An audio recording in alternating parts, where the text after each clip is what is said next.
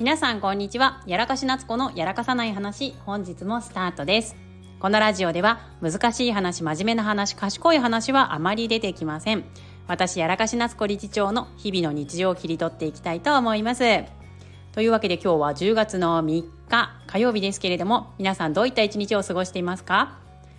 と今日朝ねまたいつも通り収録しようかなと思ったんですが朝起きれなかった。寝坊してしまいました。まあ、寝坊って言ってもですね私の場合はいつも5時に起きるのが5時半になっちゃったっていうところですね実は5時から5時半がいつもラジオの収録って決めているので朝起きた瞬間にあ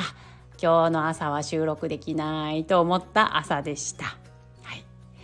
はいえーと、今日はなんでじゃあ寝坊しちゃったのっていうことなんですけど、まあ、眠かったんです。はい、なんで眠かったかというと昨日ね夜寝たのがちょっと遅かったんですね。それであの朝もうちょっといいかなとか思ったのがダメでした。はい。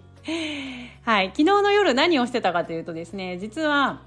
えっと、来週の月曜日に福岡県のえっと、黒崎商店街であります、えっと、お祭りですねニコリのお祭りという、えっと、お祭りで、えっと、私の法人の方がですね少し出店をするんですけど、まあ、そこであの協力してくださるメンバーの方たちと事前の打ち合わせっていうことで夜のね9時半ぐらいからちょっとミーティングしてたんですよ。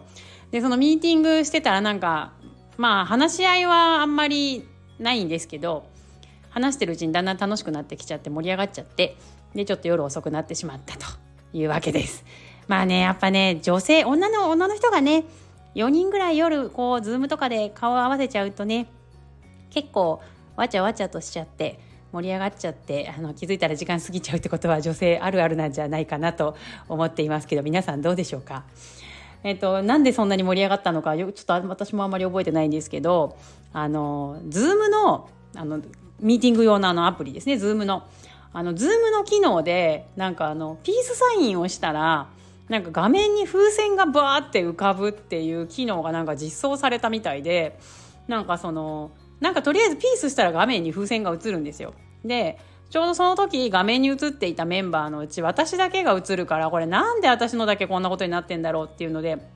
すごいみんなで盛り上がっちゃったんですよね。でなんか私がピースするたんびにあの画面にふわーって風船が浮かぶからなんか真面目な話をしててこう指を2つってこう2本立てた瞬間にピースサインとあの認識されてしまって風船浮かぶから真面目な話もできやしないっていう感じでなんかこの新しいズームの機能がなんか良いのか悪いのかよくわからないんですけど不思議な機能がついております。でなんかまあそれで昨日ちょっと夜盛り上がったんですけどその後気になったからいろいろ調べたらやっぱりあの Mac, Mac の、えーと、新しいなんか機能 Mac のバージョンアップしたアップデートしたらその機能が実装されてたみたいでなんか今日もいろいろちょっと Mac いじってたらですねあの私のピースサインに反応してズーム画面がこう風船浮かんだり紙吹雪が飛んだりなんかこうレーザービーム飛んだりとかなんかいろいろやっております。なんかいろいろあるんだなと思って楽しんでいたところです。なんかこうズームも私使うようになってもう4年5年4年以上経ちますけどコロナの前ぐらいから使ってたので4年以上経ちますけれどもなんか最初の頃に比べて本当なんかいろんな機能がつきましたよね。昔こんなに機能なかった気がすると思って普通にただあの顔合わせ喋るぐらいの印象しかなかったんですがまあ本当いろんな機能が実装されて Zoom も本当に使い勝手がどんどん変わってきたなって思いますし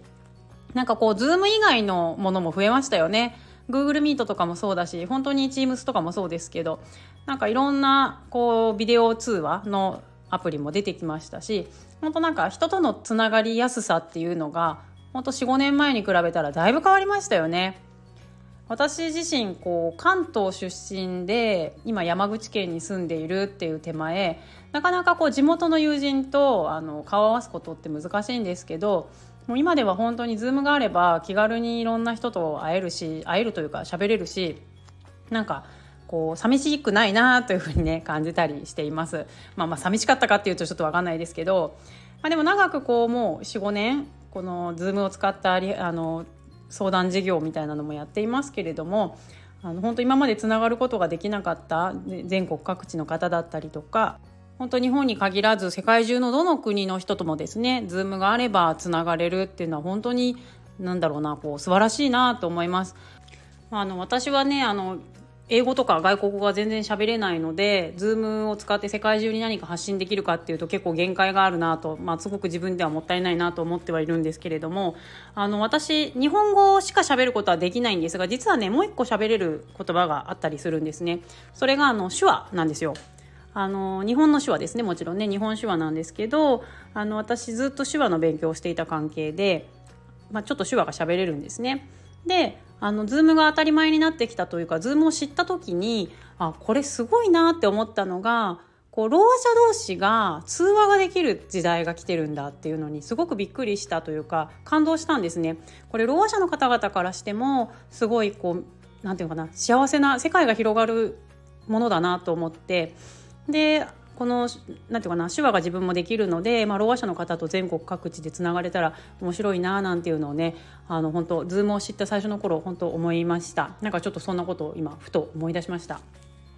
昔あのなんだコンビニとかでろう者の方がね困っていらっしゃった時とかに、まあ、自分手話できるからですねあの通訳してあげたりとかっていうことも割と気軽にできていたのでなんかまた手話始めたいな最近全然やってないんですよね。ろう者の友達とこう出かけたりとかっていうのが今全然できてないからなんかそのことを再開したいななんて 今ふとなんかこんな喋りながら思い出しました。皆さんはどうでしょうかね？こうズームというものが世の中にこう当たり前になってきてなんか変わったことなんか世界が広がったこともしあったら教えてもらえたら嬉しいなって思います。最近はね SNS でやり取りが先にあっってそこから初めましてで出会うみたいな流れが当たり前になってきてしまっているのでこうなんか SNS でいつも会ってるから初めてって気がしないですねなんて言い合えるお友達も増えたなと思うんですけどなんかこういうね新しい友達付き合いとか、まあ、知り合いとの増やし方っていうのが広まってきたのもなかなか面白いものですね。はいというわけでなんかこう取り留めのない会話をしておりましたけれども皆さんもね Zoom の新しい使い方よかったら試してみてもらったらいいかなと思います。はい。というわけで今日のやらかし夏子のやらかさない話はこのぐらいにしておこうと思います。明日ちゃんと朝起きていつも通り朝の配信できますように応援していてください。それではまた。バイバイ。